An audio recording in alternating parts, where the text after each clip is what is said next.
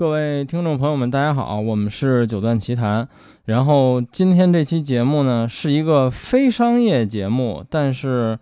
依然是只聊一个品牌，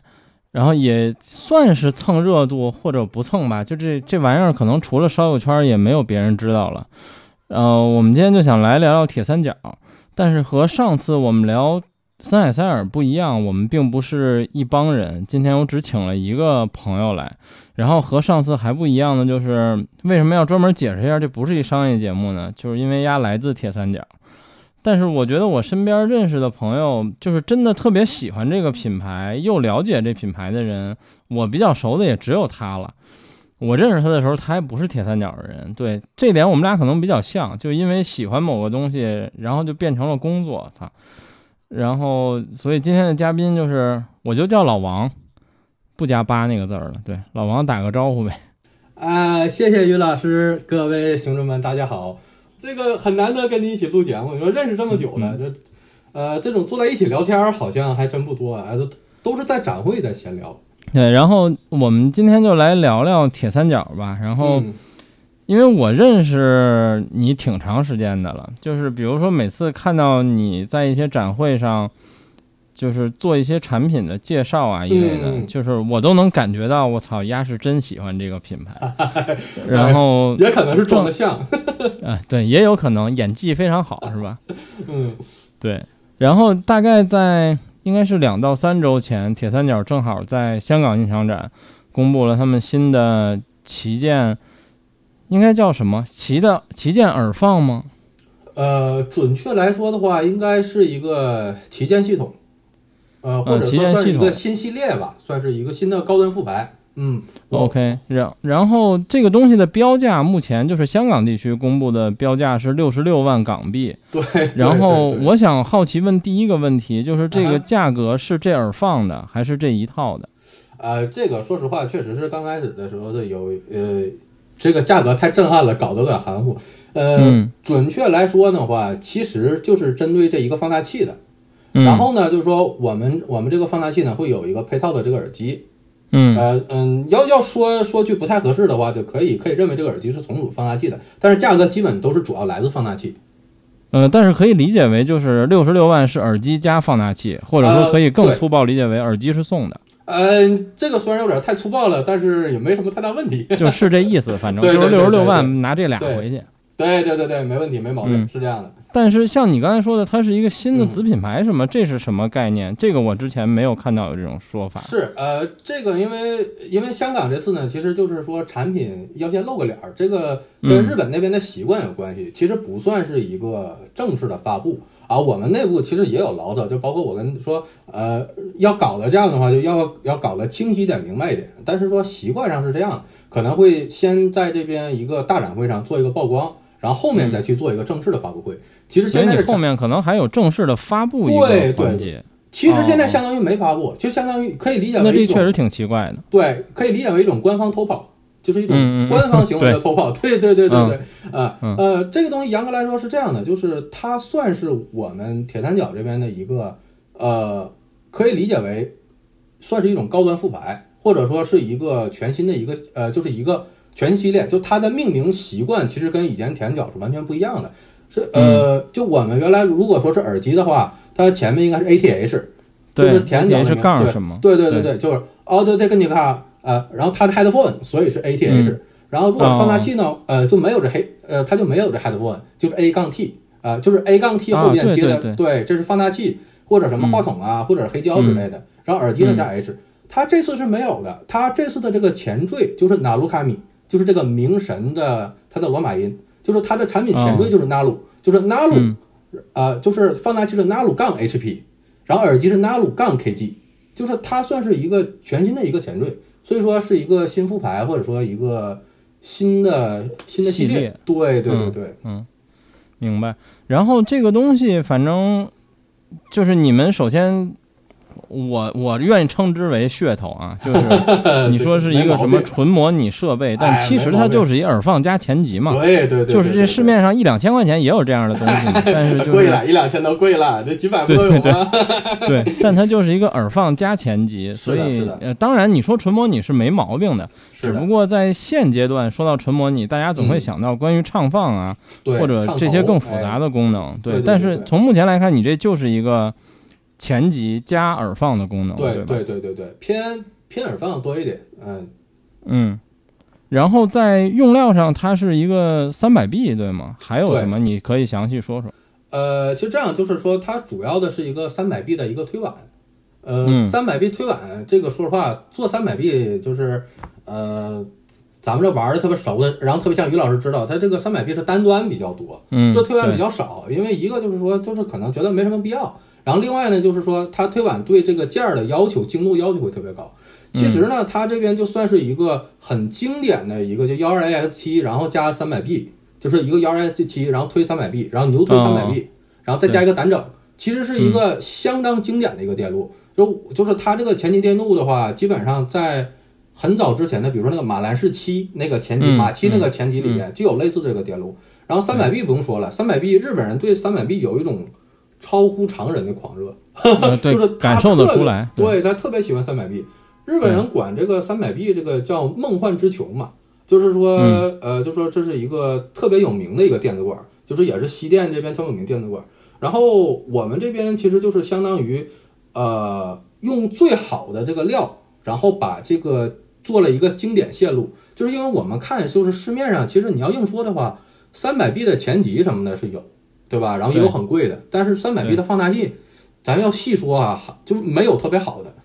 呃，甚至个严格来说根本就没有。咱十几万的放大器也有嘛，但是都是那种前胆后实的，你看不到纯胆的，也没有三百 B。所以说，我们工程师是基于这么一个想法，说想把这个特别经典的一个电路，然后以最佳的，就是不考虑成本的方式去展现出来，啊，最终就变成了一个这么一个东西。所以这东西也可以理解为，就是如果我们只看电路的话，可能它的原件并不会特别多，它主要的成本花在了配对儿、然后选材这些层面上。呃，因为三百 B 这个线路就本身电子管这个线路就呃就不会特对对对对对对，这也是电子管比较美妙的地方，就是它其实线路是很极简的。它它这个东西问题就在于说，现在很多便宜的那个呃，就是那种比较便宜的电子管，它的件儿。精度跟那种高级的那个件儿的精度是差很多的。然后线路上来说的话，呃，我们就用的是一个推挽的线路嘛，啊，推挽这个线路是比较少见。你要硬说这东西有没有创新呢？其实也是有的，就是它是一个推挽的三百 B，这个线路确实比较少，主要是难在它的这个要对那个你这个加工精度跟配对精度特别高。一般三百 B 咱知道都是那种小作坊，厂机厂机做这个的话，就是呃也没有做这么贵的。你小作坊完全实现不了，就是我们这种就是推广的精度嘛。所以说，他这边用大量的这个零件跟大量的时间去做，所以说成成本其实是非常高的。就像，嗯，他这个是牛推，用了四个伦达尔的那个银牛。呃，这正常来说的话，就是说，呃，我们观众可能做 DIY 不太多，可能不太了解。就你正常一个那种标准版的伦达尔那个牛，就做到功放那个牛，一个可能反正银牛知道一定很贵。普通的要八千多个，我们这种定制的基本上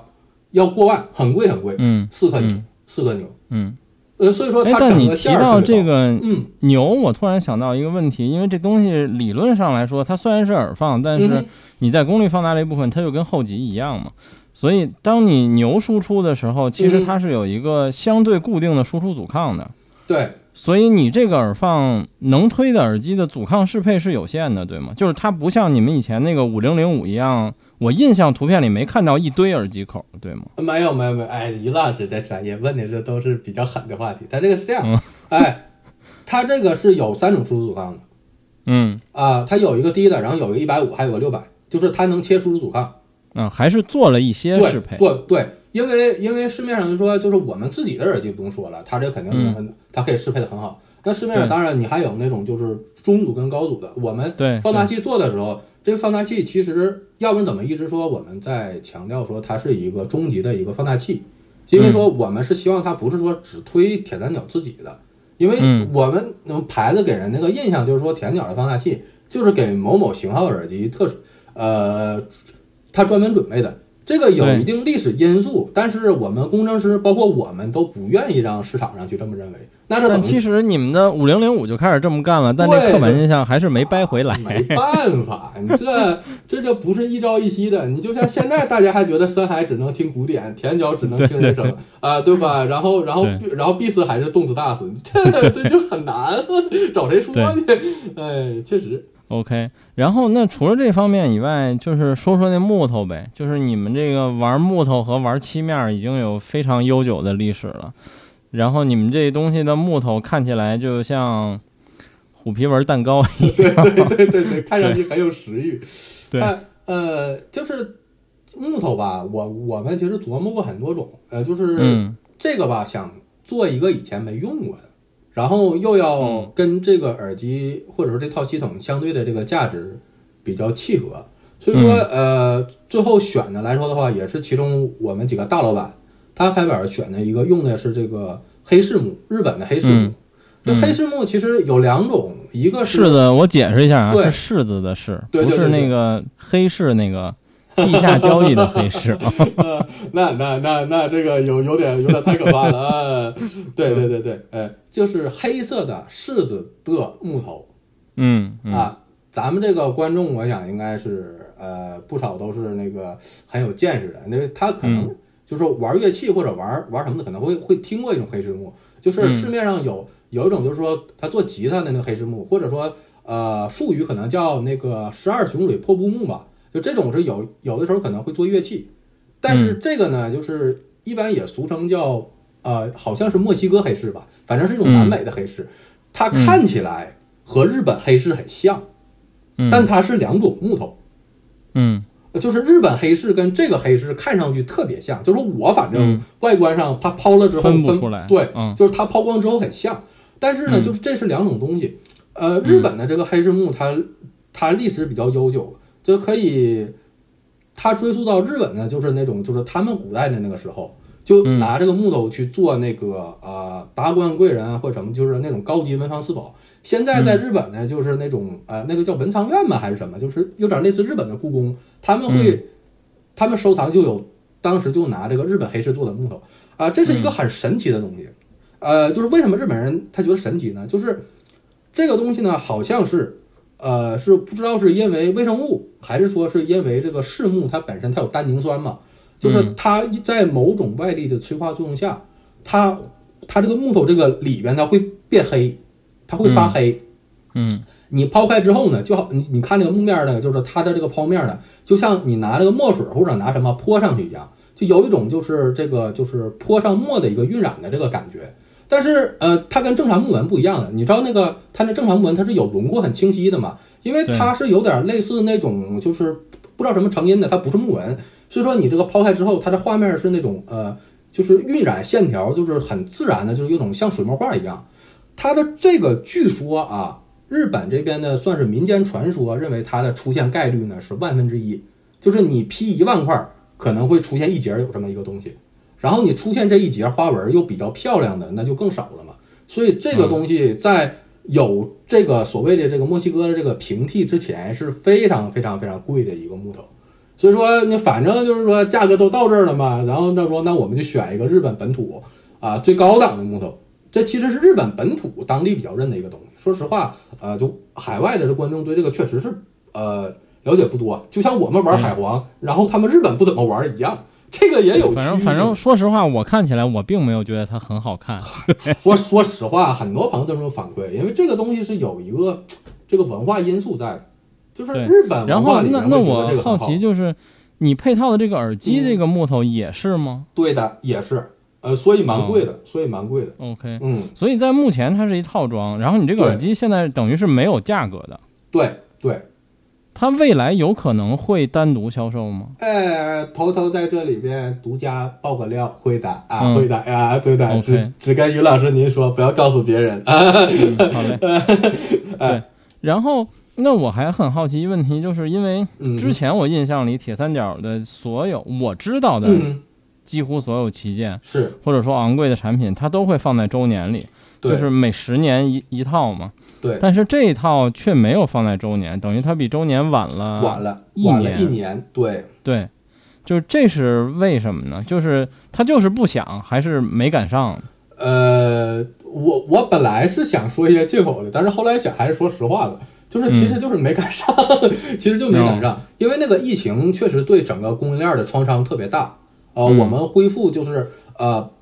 呃六十周年是在二二年嘛，就是呃把六十周年这系列产品就是凑到二二年，其实已经花了很大一部分精力了。呃，就是呃，我们我们就是说，直接导致二二年其实出的产品都很少，就是为了给这六十周年让路啊。但是这个呢，也其实这过程中也砍了一些六十周年产品了，已经砍掉一些了，跟我最开始看的已经有一些差别了。呃，但是然后呢，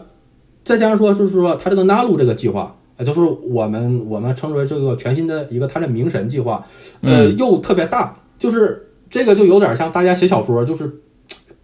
有点写的时候写写写收不住了，越写越大，越写越大。嗯，所以说我们想保留品质或者说稳妥一点的想法，就看看还是把它挪到后面，就是能让它就是更好的状态去展现。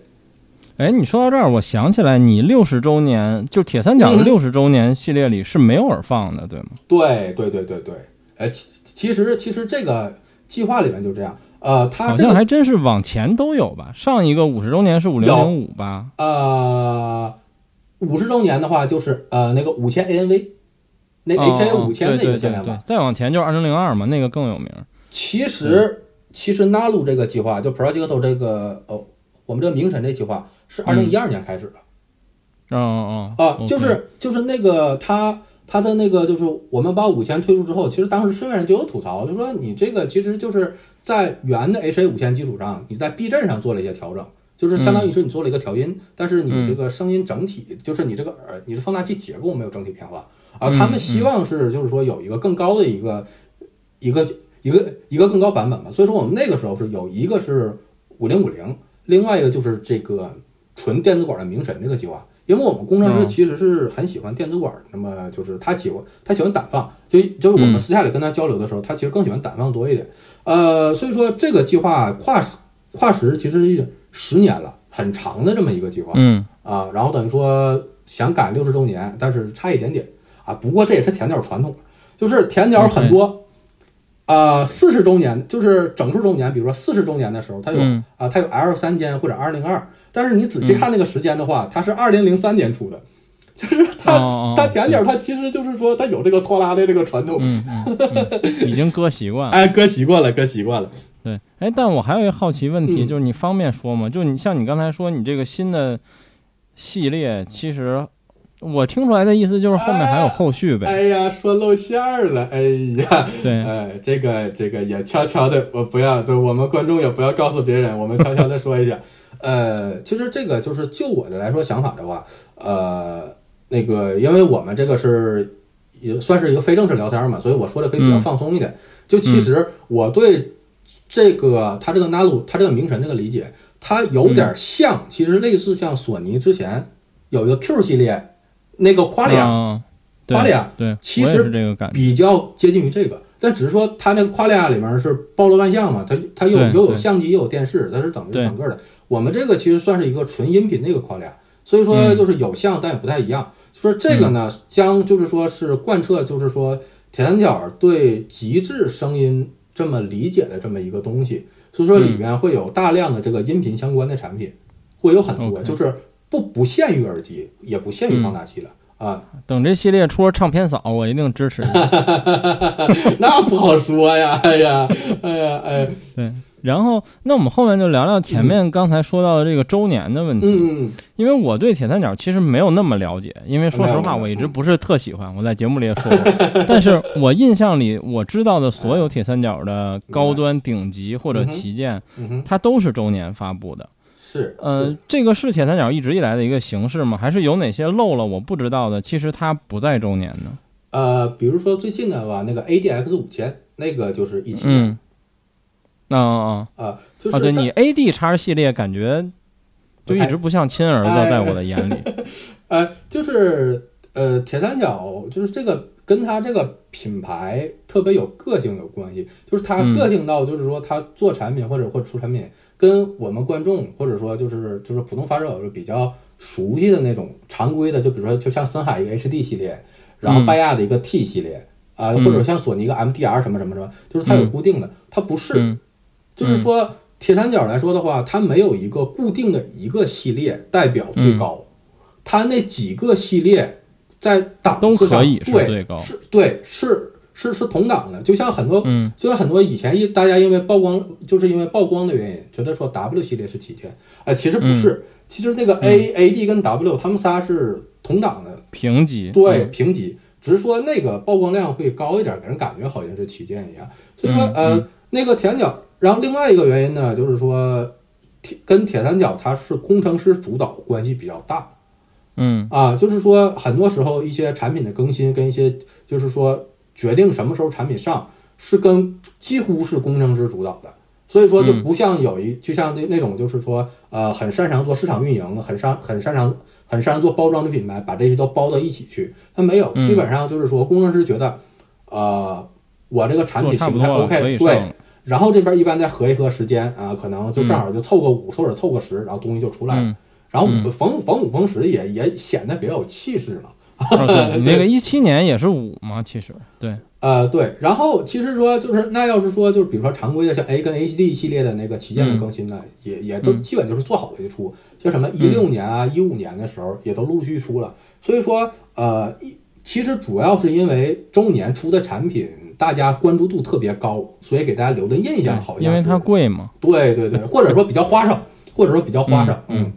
然后。嗯，顺便就聊聊铁三角这个公司的历史吧。可能我们听众里可能玩黑胶的人比较多，因为其实在我玩黑胶之前，我知道铁三角有有唱机，然后但我对这个牌子的印象其实是偏低端的。对，就是在它的黑胶部分，当然它的唱盘，我我现在也觉得它就是偏入门级或者到也就到中端的水平。实话说，但是，嗯，对，但是其实我因为中间有一段时间用过铁三角唱头，其实我后来发现铁三角唱头还是有高端的东西的，然后包括。有一年我在美国的 CES 上看到铁三角的黑胶的展区，应该是你们整个公司的展区。然后其实黑胶占的部分比较大。然后我发现其实包括我自己也在用，就是你们的配件贼全。对。然后包括生压牛什么的，其实做的也不少。对对对对。所以你们在黑胶这部分，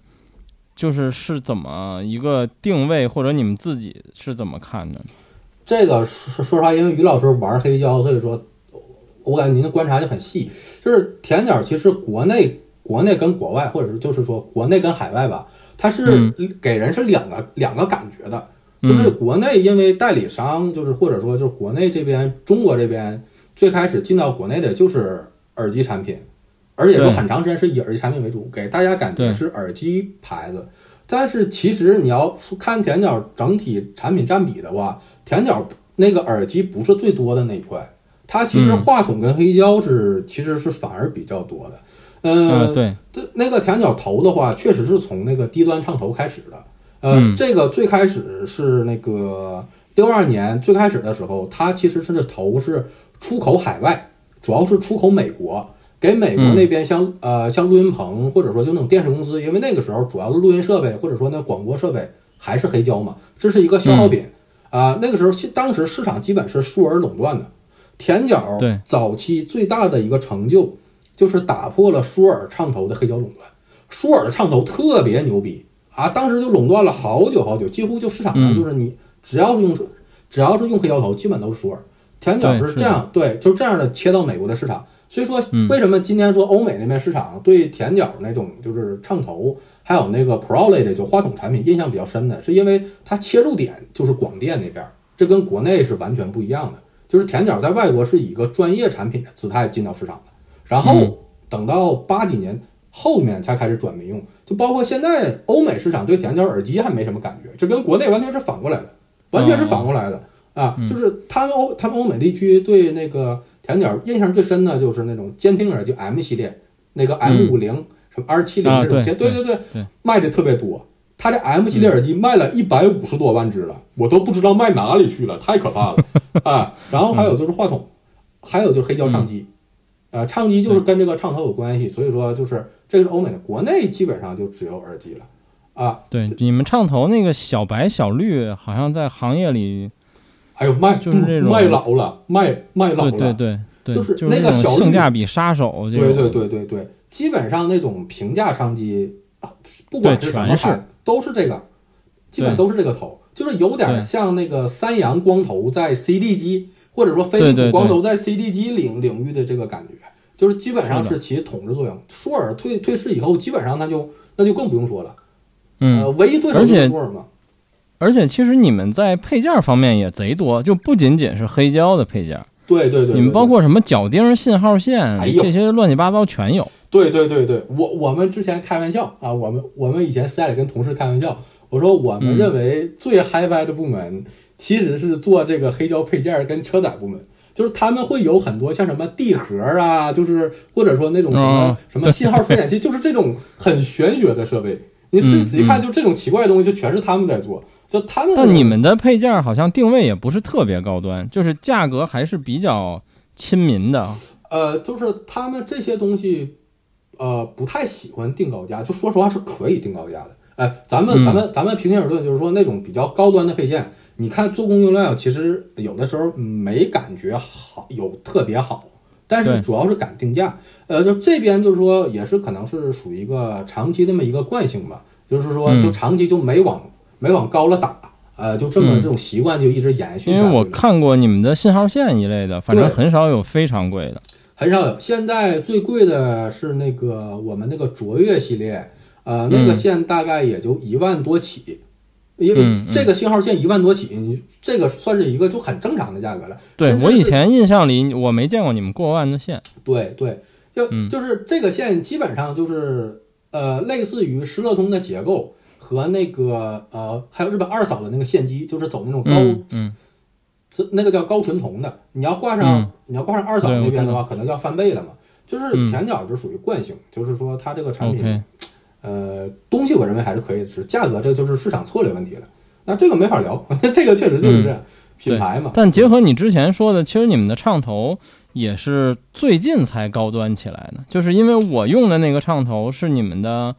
按现在说，应该叫前前旗舰，就是我用的是 Art 九啊，Art 系列是 Art 九，当年是旗舰的时候也就几千块钱，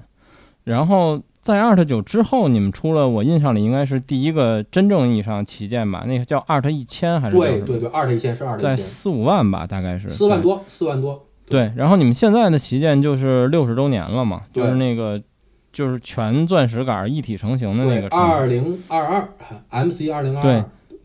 就是你们唱头等于也是，就是刚高端起来，最近十几年发力吧。啊，这个也是跟惯性有关。这个说实话，就是说咱们平心而论，嗯嗯，做做那个平价器材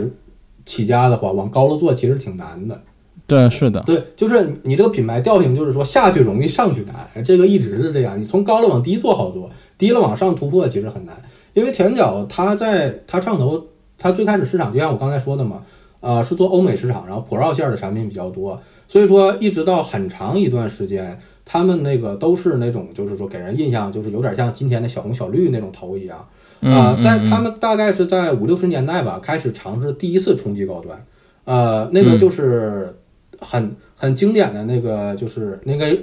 那个是 AT 三三系列。啊，对，我就想说，你们这个唱头虽然不贵，但是奇技淫巧还挺多的，有有就什么双动圈啊，乱七八糟的这些。冲冲击高端就是从三三系列开始的，呃，三三系列是在欧美那边有有很很很很长的历史基础，就有点像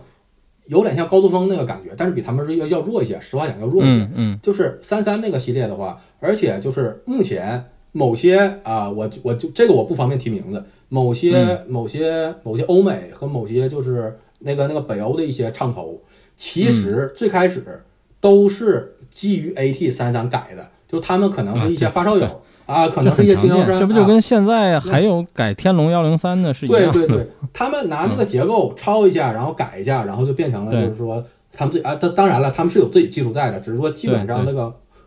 模型都在 AT 三三，所以说在三三之后就基本上很长一段时间都是三三。然后那个我们呃有，其实那个时候还有一个那个那时候有一个 AT 一千和 AT 两千，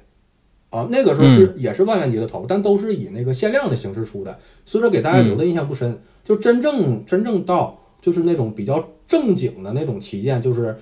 呃，刚刚说 ART 那个七九，然后然后然后这些 OC 系列就是这种五六千的，嗯，到现在嗯出出有一个四万的 ART 一千，然后那个六万多七万的那个 MC 二零二和目前常规万元旗舰就是一万多两万左右的那个 MC 二十啊不对呃那个那个小 ART 二十。就是，嗯，对，A R T 二十和你那个六十周年，就是外观是形状是一样的。对对对，呃，基本上就是说那个那个外壳，就是它那个型，这两个是一样的。然后我们在那个型基础上，然后换的针，换的里边那个芯嘛。对，基本上基本上现现在大旗舰这样，就是目前是开始准备冲击高端旗舰了。嗯啊嗯，OK，因为在我看来的话。嗯，因为你那个 A R T 一千出的时间和我开始玩黑胶的时间差不多。然后其实我觉得 A R T 一千也不算一个大家认知度特别高或者是。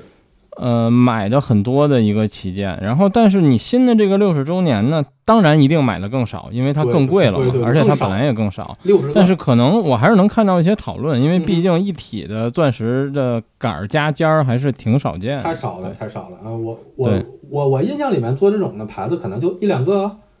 反正也得卖到你这价钱，甚至更贵。对对对，因为因为这个东西加工其实就是一个加工精度，还有一个还有一个设计。难度成本的事情，就是少很正常，就是少所以贵。哎，但是有一问题，你方便回答吗？就你们的唱针是自己做的吗？是是是是是是，我所以你们是为数不多有可以做唱针能力的厂家。对对对，呃呃，这个当然了，就很多和就是说有一些特殊材料，我们肯定要依靠，就是说呃比较就是部分还是需要代工。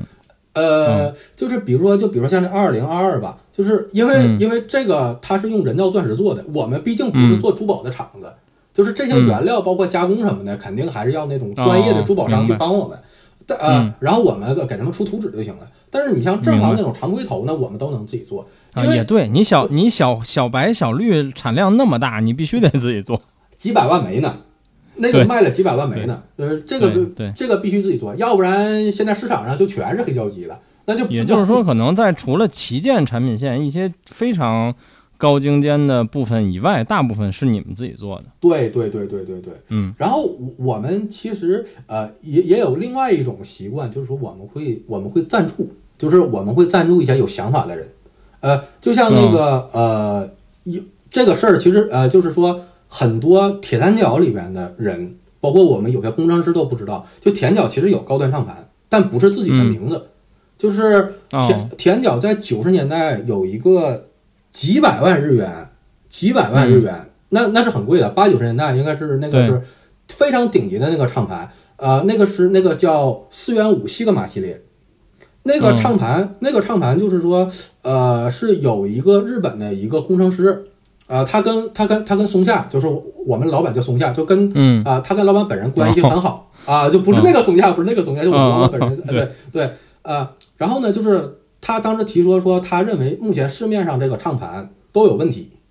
啊，他提出了一个原创的一个类似，有点类似舵轮，但并不完全是舵轮，就是那个杰拉德那种舵轮，有点类似舵轮，但并不但并不完全完全类似舵轮的结构，他曾经是这个。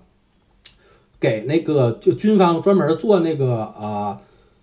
那种什么潜艇的机械结构跟那个飞机投弹零件那种的，所以说他是一个就是呃机械工程那边一个专家，他设计了这个，他设计呃他做了一个这种极高端的一个唱盘，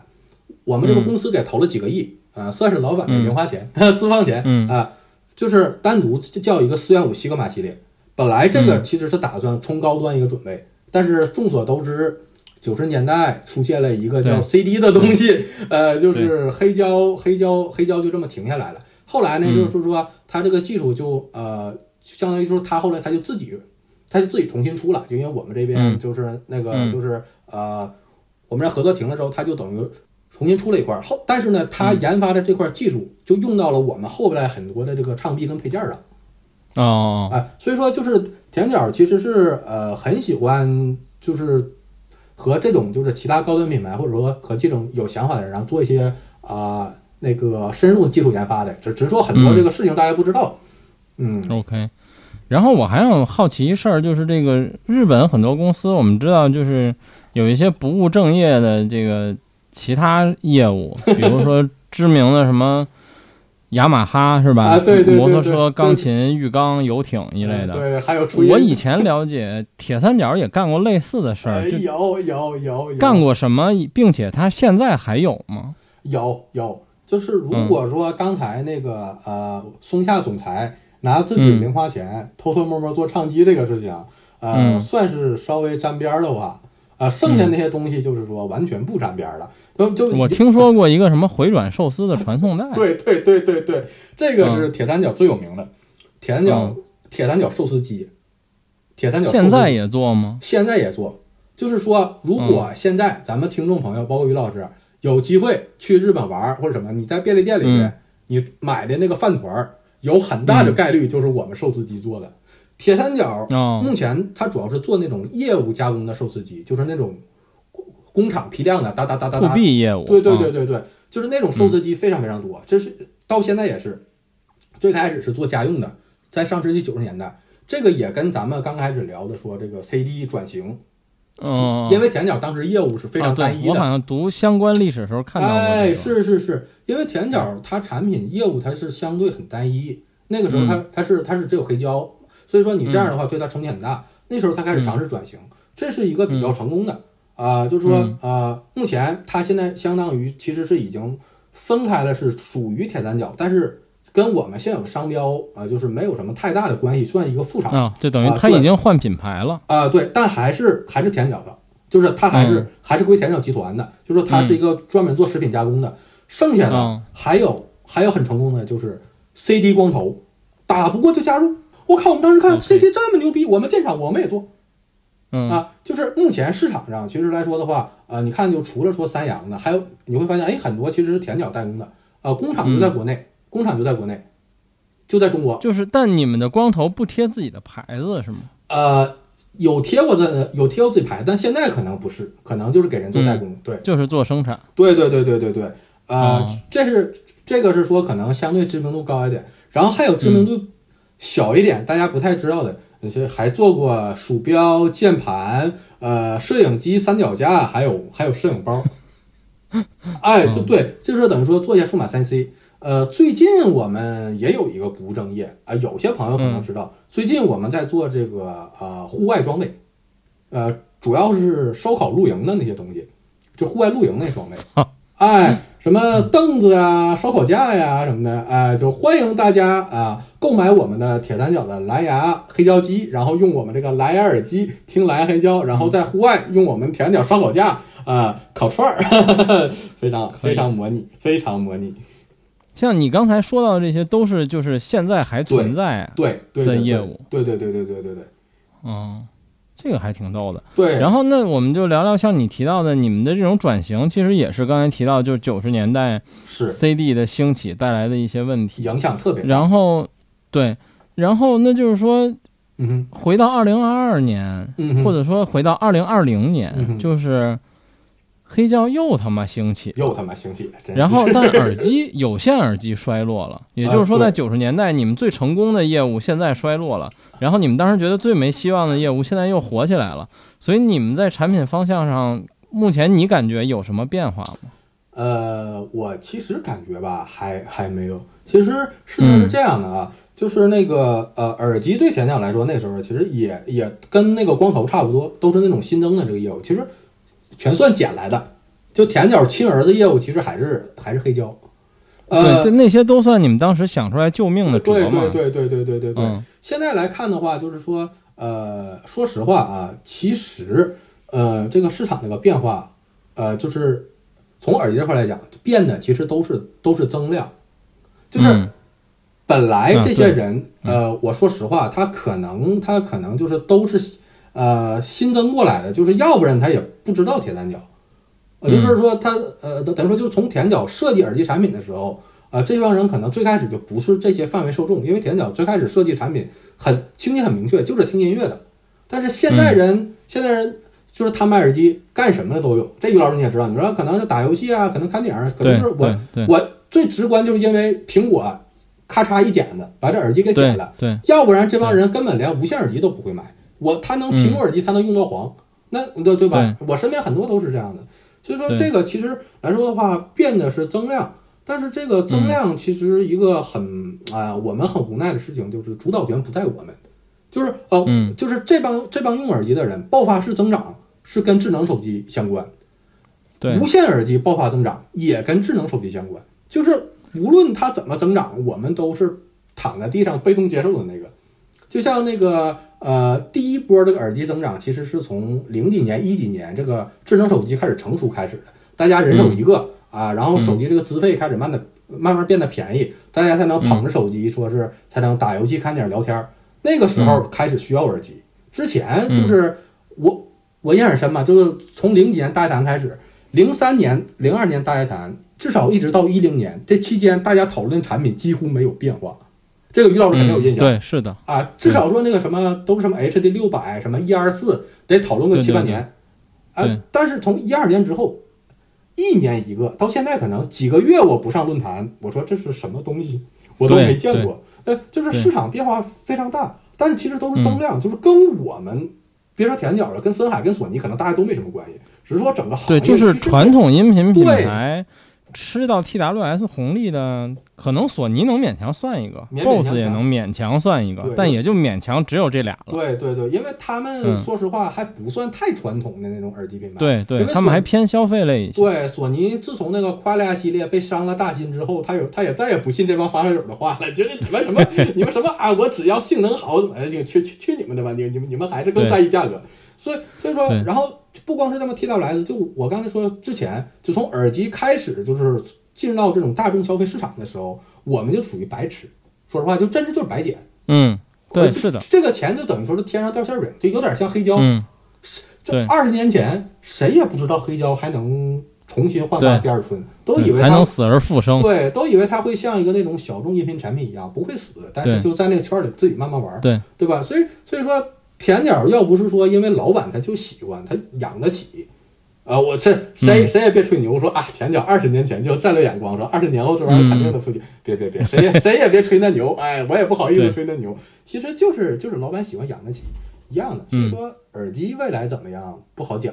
不好讲，我因为我们也只能被动等待，因为选择权不在我们。但是像黑胶这边最近的四五年吧，因为它所谓的复兴，其实。我们看到了很多复活的，也不叫复活，就像铁三角一样，就是一直坚持着，然后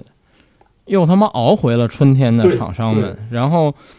但是相对于铁三角来说，其实我看到大部分厂商大家都在疯狂的出新品，对，然后不断的给自己产品涨价，对对，呃，就两这两件事是同时的啊，就是它新品也没少出，但是你们相对来说。没有那么多的动作，当然你们最近一两年可能多了，比如 LP 幺二零，比如新的唱头更新等等。嗯，但是你们的唱盘一直没有走到更高的价钱上，没有，就是这些东西会是你们未来的规划吗？这个肯定会的。呃，这个两方面，一方面来说的话，就是说，呃，我们就要先自我批评，就日企本身的反应确实会慢一点。嗯，然后就是说。他这个他这个角色相对会保守一些，这个是所有日企的一个基本特征。另外一个原因呢，就是说，其实也跟刚才我说的有关系，就是呃，他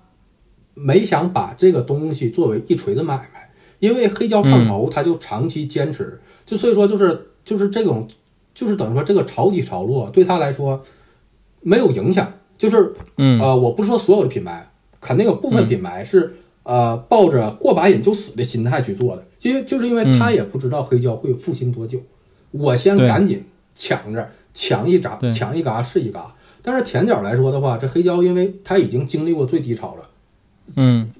以后无论怎么怎么走都是往上走，所以说对他来说，他没有这种很迫切的，就是今朝有酒今朝醉的感觉。他他还说哦，那我们就继续按照我们原有步调往前走就好了，因为他原来他就没有估计到他会。它会有这么大的一个波动，你 然后他也没想着就趁着这个波动去多做什么，因为他就原计划一直往前走的，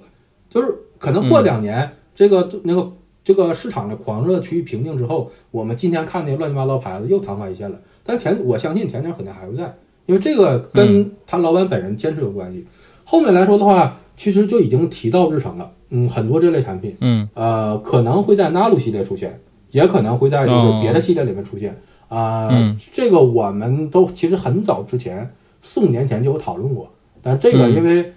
呃，它这种大集团，它毕竟不像那种就是说那种嗯发烧小厂，反应比较快，它整个供应链动起来是很慢的，所以说会有的，会有的，肯定会有。嗯，钱谁嫌钱少啊？是吧，于老师？对，是呀，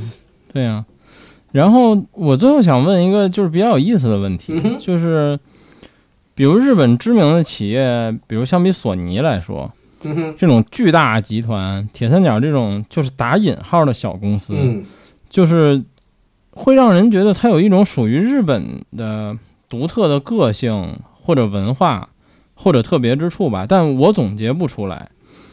但你能感觉到，但你你在这个公司，包括你喜欢他们的产品很久，你在这公司在职也有一段时间了，就是你愿意怎么概括和总结这种？玩意儿呢？或者说它是怎么从底层文化影响这个产品的？哦，我比如我我能想到一件事儿啊，就是在我给你写这个问题的时候，嗯，就是它的大量旗舰是封闭式耳机，是是是，对，这是一个很少见的。但是这个我可以简单暴力的理解为属于日本人。归根结底的这种不要麻烦别人的这种文化，有关系。它肯定还有其他的更多的这些玩意儿。对你如何总结呢？啊，这是这是一个其中原因吧？啊，就于老师刚才说这个，我我真是特别感慨，就是我在这边干了快十年了。嗯，呃，其实很少，就是我身边那个朋友在在这类公司超过三年的都不多，就是只在那个企业甲方啊，就是呃。像这个做十年这么久就是久的，其实真是比较少见。我个人感觉是说，其实你要能做这么久吧，就是跟待遇什么关系不是特别大，其实也是跟性格契合比较有关系。就是你喜欢这个东西，喜欢这个行业，感觉这比较有趣儿啊。铁三角这个，因为这个公司来说的话，呃，它在耳机行业里边算是比较大的，但是你要拉出跟索尼比，说实话也，有有点太抬举我们了。像索尼这种跨国人一个 PlayStation SIE 就吊打你。对，其实我们就相当于他们一个部门，只是说我们比他们他们的音频部门要大。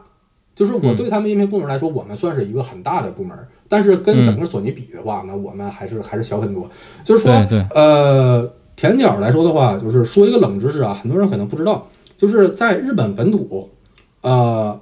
零售最多的这个产品。就是就是光耳机来说，零售最多加起来的话，嗯，田角是第一，田角连续十年是日本呢这边那个就是呃泛有线耳机这种泛有耳机那个销售额最高的品牌，连续十年有一个牌子连续九年第二，就是索尼。嗯，可能人家产品线少，这是我接着要吐槽的。没事，对对对对，所以说所以说就是来说的话，就是说田角来说的话，就是它其实是一个专门做。这种耳机的这么一个大公司，你如果在耳机领域来说，它算是一个很大一个公司了。但是，但是它又跟那个其他那种大公司不一样，就是说它又是那种呃作坊气息很浓的公司。所以这个很有趣儿，就是你跟索尼比的话，你跟索尼比，它是小公司；但是你跟索尼音频部比，它是一个它这个巨无霸，这是个大公司。但是你你你你浓缩到音频行业。呃呃，就是就是前脚做一个大公司规模，但是它的这个气息其实那种作坊引号的作坊的味儿很重。为什么呢？咱们说正常那种就是那种跨国的那种大移民公司，我我们还说日本，不出索尼的，嗯，先锋、安桥、天龙、马兰士，你这些公司感觉就是那种呃。很现代那种集团味儿很浓的感觉，每天人上班拿这个星巴克西装革履进去，夸哧就开会，哎，然后哎，Hi Mary 啊，就这种感觉，就是，但是但是前脚来说的话，就是日本企业味儿很重，啊，就是那种你一看上去，那个因为我去过他们公司总部很多次，那个总部你推门一进去是很现代，但是那种日本气息很浓，就你一看就知道它是个日本公司。但是你像那个什么天龙马兰士就那种公司来说，也很多日本人嘛。它总部就在日本，但是他们那边相对来说给人感觉很国际化，就是它甜角来说的话，就是它日本本土的风格这个特别浓重，所以说这就导致说很明显反映在它产品上。就甜角它出产品，就第一就像我前面也说过，工程师主导，啊，这个是日本那边一个特点，就是说很他们很尊重专业人员，就是专业人员，特别是这种工业工程技术人员，他们的意见会在这边占很大主导地位。就是很多那种日本像那种。啊，小众海外品牌，像什么金嗓子啊，然后什么二嫂，都是这种感觉。就是他这也是，就是说那个呃，而且在游戏行业好像也是这样啊，对，比较明显。就是你会发现，就日本就是说制作人的地位，对对对对，他们特别特特别尊重专业尊重专业，尊重专家的意见。就像我们这种市场人员，哎，我我说难听点儿，他他他他们感觉说你们这都什么花里胡哨、奇技淫巧，出去骗钱的。对对对对对对对对对对，就每次呢，我跟他们解释一些产品的时候，我都小心翼翼的，我说哎，这个这个怎么怎么怎么样啊？然后就是你要跟他说，呃，解释很清楚，呃，因为因为他们是那种直来直去的，就是偏向技术比较多的。呃，就虽然铁三角给人感觉，给给国内观众感觉是花里胡哨的啊，就是我最开始也是这个感觉，但是实际你跟他们接触多了的话，他们。呃，基本都是工程师去主导这个东西。啊，哦，或者说反过来说，之所以花里胡哨，就是因为这些工程师他的认知跟市场这种的，就是那种呃消费者形成那种认知完全不一样，他也完全不管你市场是怎么认知，他只认为说，我认为这么做是对的，那么我认为最好这么做，你要改也 OK 啦，我也我我也无所谓，我反正我打卡上班，但是最好不要改。所以说，你就你看他们产品做的。呃，稍微有点跑题啊。你看，说来就于老师说的，为什么很多封闭式？其实就是说他喜欢嘛。我说我我说直白点，就是第一，第一就是他喜欢封闭式，这跟日本的文化有关系。第二呢，就是说封闭式它的设计难度其实要比开放式相对要高一点，就是因为你要考虑很多，就包括一些声音的残响在里面。你这个就像设计，对，是的，对你一个开放式就像一个正版音箱，它它这个后边的这个它后箱设计这个难度也很高，但是相对来说的话。嗯，那个那个就是你调整的空间比那种全封闭式要要少一点，你不像封闭式动一发牵全身嘛，所以说他更喜欢那种在技术上做一些调整跟突破。所以说你看他会做很多很多很多的一个就是那种封闭式的，会选不同的材料。他最开始选择木，选择用木碗，一九九六年第一次做木碗，原因就是因为他觉得那个木头那个声音跟很多那个乐器，因为自然界很多乐器不都是拿木头做的嘛，小提琴啊、吉他什么的。他认为这种木腔的这个材料声音会更自然，而且当时做木头的只有索尼二十，他认为这个我操完全可以挑战一下，除了二十，没有人拿木头做耳机，这个是这个是那个当时这个耳机出来之后之所以获奖，日本当时呢就是那个整个整个音响业界评价原因就是说，除了索尼之外，第二个实现了这种材料的应用，当时算新材料嘛，所以说甜点最开始就是呃技术味儿比较浓的这么一个公司。嗯，再加上说整个它品牌的一个舵手就一直是松下家族嘛，要不然它怎么能一直做黑胶呢？这玩意儿早就砍了，九十年代就砍的干干净净的了，不，那那不挣钱就砍了吗？所以总的来说的话，就是呃，你会感觉到就是田角这个公司，它很我行我素，他会考虑市场，但是他总体他他给你的一个总体感觉就是说我我认为该怎么做，还是说我自己有一个想法。然后，呃，导致说它的这个品牌有一个独特的气质，也会影响到它的用户。就是你会发现，它的用户跟它的产品跟这个品牌，就是有点互相成就、互相成全。就它的用户也很有趣儿，就它用户，就是我觉得铁三角的粉丝都很忠诚，就是他们不会玩别的，呃，就是就是说，呃，就是说他会一直买铁三角。然后呢，就是市面上对甜角的这个就是批评，其实是很很多也很尖锐的嘛。但是你会发现啊，就这些用户他从来不在乎，就是就是你们说啥我都知道，啊，我我我要么我觉得你说的不对，要么我觉得你说的东西我根本不在意，啊，就是他们他们有一种就是菜，你们这都是嗯都是那啥嗯，我才不听你们，哎，所以所以我最开始其实也是这样，就我就觉得这牌子太他妈有意思了，跟所有人都不一样。啊，然后，然后就是我，我有一个这么心理，然后慢慢的就进到，然后，然后时间长了，发现，啊，发现这帮工程师更有趣儿，所以说可能就慢慢的不知不觉就干了，我操，七七八年了，太可怕了，我这一想就是，哎，我操，就是有毒啊，有毒。但我刚才想到，就你说索尼关于销量的时候，我也是之前想到一个问题想问你的，就是在我印象里，我一直觉得铁三角，铁三角在最近几年有一个套路，就是。最近几年可能还好吧，大概四五年前的时候，就是你们的产品线巨长，巨长，就是我根本就不知道你们一共有多少个型号。对，然后我就觉得你们会不会有一种套路，就是说我一年恨不得上两百个新品，但是实际我重点去做和销售的，我是一个海选机制，就是我先试试哪个能火，然后我再发力去做哪个。还是说你们是针对不同地区什么的而出现了这种策略呢？呃，其实跟地区关系更大一点。就是哎呀，这个要是你说这型号多，这个这个确实是，就是铁三角可能真的是这些牌子里边型号型号最多的了。就是我有一个传统的一个一个那个叫什么，算是一个特异功能吧，就是铁三角型号报菜名。铁三角那很多低端型号，我能背百分之八十到九十啊，这个是我在能我在这这儿能混这么久的一个独家秘诀，就是报菜名。嗯，就我们自己人都记不住。型号太多了，对，因为实在太多了，系列跟型号太多了。比如说你在中国区，对，你知道的型号里可能还有很多是中国区没有的。对，对，对，对，对，它它很多型号其实集中在中低端，中低端的。是的，对，哎，这个呢，其实就是我们刚才闲聊的时候就有意无意就带过了，就什么呢？甜角在日本它是销量最多的，那它卖哪儿去了呢？要知道日本它网购。不是，就是不是特别特别流行，就是说最近这七八年才开始的门店，不同的门店，不同的大型超商，就是日本人买耳机就跟我们去那个楼下买个什么，买个皮套，买一个买一个什么笔那种感觉一样，就是我今天想起来我就随便揪一个我就买回来了。所以说他们对这种产品的分类会特别细，然后因为你这个盘子铺特别大，你全日本都在卖，全日本的超商都在卖，那你超商品类一定要分的全一点嘛。所以说，我们就可能就出了很多啊，就是说比较类似的一些子型号啊，特供型号吗？类似于啊，也不能算是吧，就是只只能说，就比如说今天代理商说啊，我这边可能根据我这边我这边地区需求，你看能不能再加两个？那那么我们可能就是说外观或者说是或者说一些功能上调整一下，比较多的是。我明白，但我的意思是说，就比如说你们可能有某几个型号是专供给，比如说有毒巴西卖的。然后有几个型号专供给，比如说日本亚马逊卖的，这当然我指的是线下部分啊。明白，明白，明白。就是呃，就是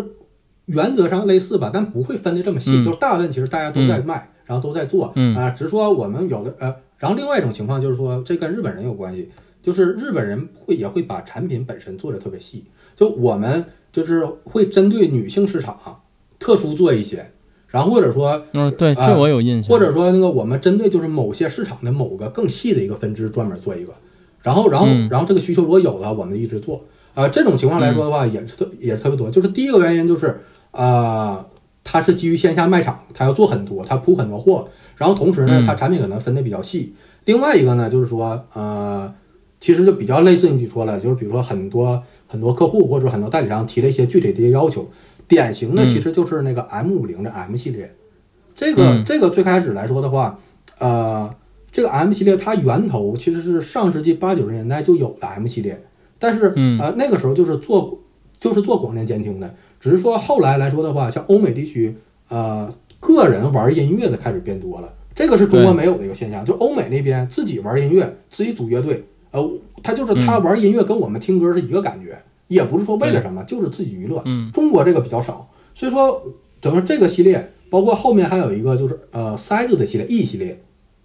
呃前几年比较火什么 E 四零、E 五零、E 七零，就是那几个塞子 E 系列，就都是满足这些就属于那个半专业需求的。就等于说他们提了一个新的一个计划，然后啊，然后我们评估哦，整个市场比较好，那我们就做。所以说最开始可能服务于特定区块或者说特定市场。别的区域觉得这个东西哎比较 OK，我们再拿来做，慢慢是这样。所以这样的话，就东西慢就是它会它会越做越多。然后只是说我们也会慢慢停产。其实市面上就是真正存在的，倒也没有那么多了。其实也就七八种。就是你你也就是说，其实说到底也跟你们的分公司太多有关系。就市场比较大，也也也是跟早期的市场比较大，然后铺的比较散有关。其实就是相当于用因为呃。用现代话就是说，它这个市场打的就比较垂直，然后因为我觉得你们这些年好了很多，但大概五六年前，可能六七年前的时候，我觉得我操就懵了，已经看的，也是跟电商有关系，就是有电商之后，呃，就是说各个品牌的竞争开始变得激烈了，那你太多的分支该砍掉就砍掉了。你没电商的时候，你只服务线下，那其实各个驱动区就各个区域可能不太联动啊，就像比如说类似的东西，在这个区域和那个区域它都可以接着卖。那那你那你这个电商大家串起来了，可能就呃需要这个资源更集中一些，就集到某几个型号里面去了。OK，好吧。然后那最后问一问题呗，就是国内会有机会展会可以听到这个六十六万的套装吗？那必须的。呃，我这边基本上来说的话，呃，配合日本那边的新品发布，他们他们后续应该是 Q 四左右吧。啊，他们那边会有一些别的新品。然后凑着这个大家可能一起上。这样的话，我们全球各个区域啊，包括北美，然后和亚太，然后跟我们可能就同时都一起上。到时候我们就把那个把这套东西全都拿到国内来，一肯定要跟大家亮相，不能说光装了逼就跑呀？虽然已经卖的差不多了，如果。计划顺利的话，在十二月份的广州展是有有可能的，有可能啊，至少说我们会专门做一个发布会。嗯嗯啊，OK，在啊，希望到时候于老师也过来批评批评啊，我们也可以再做一期节目。对，OK，没问题，专门吐槽一下这个六十。我靠，那可太刺激了，那个太刺激了。对，哎，对我突然查一下，我还想起来一事儿，就是这东西限量吗？呃，怎么说呢？它肯定限量，但是这次就是说。它限的，它它限多少不好说了，因为第一，我们对它来说的话，现在这个数还没具体出来，就是呃，或者说它没法出来，它是呃，就我们作为是它是一个全受助生产的形式，就跟深海的奥菲斯比较像，就是你也不知道它上线到底有订单生产，对对对。但是说，因为来说实话说啊，我这么说这么说，奥菲斯可能不太好，就是我们的这个零件，包括我们这个件儿的工艺跟难度要比它那个高很多。就我个人来说的话。呃，可能它那个多少带点噱头成分，啊，就我这么说可能不太好，但是多我个人。但你这个非常有可能某天交完钱就说大哥那木头真他妈找不着了。对，因为你我只能退给你。对，因因为你很多零件这个方面，我们这个零件这个加工精度是真的是以这个纯音频考虑的，就没考虑太多外观上的因素。你看，就像它那个东西啊，又能上升又能下降，看上去很炫酷。但是你作为纯音频角度来讲，你那六个电子管升下去降下去，呃，就。都没有什么实际意义，而且反而说那种你做一个升降结构，它避震上，别说了，我在我见过它在我眼前坏，我都吓尿了。所以说，就是说我们这个是只做纯音频考虑的，呃，所以说那个整个件儿，你看那个管是塔卡斯 K 的，这个我稍微解释一下，三百 B 这个电子管是一个西电的很老的电子管，这个管现在产的话就没有原厂，就都是相当于说是后面的副厂根据这个图纸重新做的。那目前市面上最好的其实就是日本的那个塔卡斯 K。这一根管儿，你正常卖，就是你正常卖一对儿，可能就要一万五六。我们这用的是四根嘛，两对儿嘛。那这样的话，我们又请塔卡斯给根据我们这个机器的线路，专门匹配跟调试。那你知道这个管子本身做出来就慢，然后它还要匹配调试，它还要配对儿，呃，所以说这个周期又很长。里边我们很多元件儿，包括我们用的是日本国宝 ARM 的那个那个，它专门精配的电阻，每个元件都要测，他们测完了发给我们，我们还要测。上机装，然后包括里面所有元件，就是因为我们里边几乎所有元件全是定制和精选最好的，嗯，所以说它才能达到这个就是那种很接近晶体管机器那么一个一个精度。你知道正常来说的话，就是说呃电子管机器就是它它总接波时针，你你只要不高于零点五那个就算好来了。我们这个能低到零点零八，就是呃已经已经就是说只跟晶体管机器差一到两位了。这是很恐怖的，电子管纯电子管机器，你很多前胆后持的机器它都做不到这种精度，就是因为我们这个所有零件都是配的精度特别高。那这个情况下，呃，其实对上下游要求非常非常高，因为不是光我们一家能做到，所以说这样的话整个周期都会很长啊。其中如果这个厂呢它提供不了了，那我们这个计划可能就停了。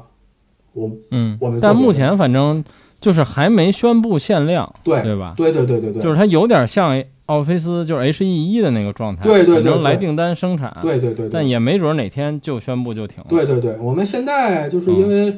是呃，我们首批能供应的极限就是十只嘛，呃，基本差不多了，到现在。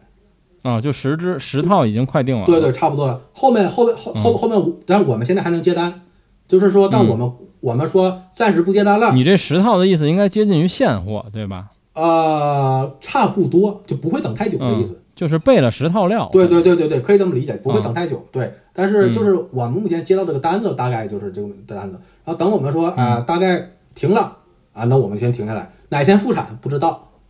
等通知。OK 啊，对，所以说大概说的就跟我们真买得起。哎，但要有梦想嘛？你看我，我每天晚上还做梦呢。啊，我靠，这这这这个我是第一次想都不敢想。之前那几款产品我还敢想一想。啊，努努力还有希望。对，就是这个。说实话，就是这个耳机，包括于老师，今天您找我过来聊这个，我其实很抗拒的。为什么呢？嗯，因为就是这个东西对我来说，就是完全是没有任何希望一款产品。我吹的越多，我越伤心。哎，我这我耳机可能还是有希望。对对，耳机有希望，耳机希望可太大了，耳机希望太大。但是毕竟这放大器，所以说我对这个东西吹它的力量是很抗拒的。要黑它，我其实更愿意，便宜点，然后好买了。嗯，但你不用说具体你知道的可能的售价，那耳机来说，有可能比 W 二零二二贵吗？不可能。啊，那就可能那还好，应该就是呃，这这样，就我也可以在里面独家透一个底啊，这个这种节目就是这样，呃，它的这个价格呢，就是说可能就是会是现在主流旗舰耳机的价格，不会很夸张，就大家一看哦，还好，还好，还好，不是很离谱，那还行，对对对对，因为这是一个大系列，这个系列里面有便宜有贵的，只是说我们系列这个精神啊是针对于说模拟声、模拟啊，就是模拟声、模拟调音。但后面来说，这个产品不会说都是一个统一很离谱的一个价格，只是第一款啊。说实话啊，从市场考虑，哎，包括什么，我们也希望给现在这种一潭死水的一个市场一点新的刺激。说实话，很久没有这么好玩的东西了，对吧？自嗯嗯，我们距离大奥已经好几年了。上一个上一个这这么这么有趣的东西是大奥，你包括之前那个 Stars 那个叉九千。都没有让我感觉这么兴奋，虽然我很喜欢那个。那还有香格里拉呢？哎，那确实，那不，呃，对对对对对对，香格里拉喜马拉雅闹了毛没毛病，哎，没毛病。哎，我我我我仿佛听见了天津天津传来的声音。没有没有，我我我很喜欢博士博士博士，不要不要打我。对，行吧。然后那反正关于这期铁三角，我们就先聊到这儿吧。然后。你本身也是烧友嘛，反正以后有什么好玩的话题，咱们也可以一起来聊，不一定非得铁三角。看你今天听鲁迪呢，是吧？哎，牌子是不是都死了？哎呦，好好久没有了。据呃，我前两天也刚问安润的王哥，他说好好像也都差不多了，差不多了。应该不做了吧？耳放好像也没有了，不做很久了啊。我我还我还跟他聊呢，我说这个放大器那个零三零，我很喜欢他那个他那个小旗舰，他说这都没有了，那他们的都是样机了，我觉得太可惜了。呃，我我我我真的很喜欢这种稀奇古怪的东西。说下次，呃，下次我们聊，呃，有机会可以聊一些乱七八糟的牌子，这样于老师也都都可以叫叫我。我这个人就喜欢玩怪东西，全是怪东西。奇技淫巧和那个小众产品，对对对对对对，奇技淫巧还不错。我们到时候可以归可以想一想。哎，是呀是呀。哎，行吧，那我们今天先聊到这儿。哎，好的，也谢谢老王，谢谢于老师。哎，希望下下次有机会见啊。行，大家拜拜。哎，再见。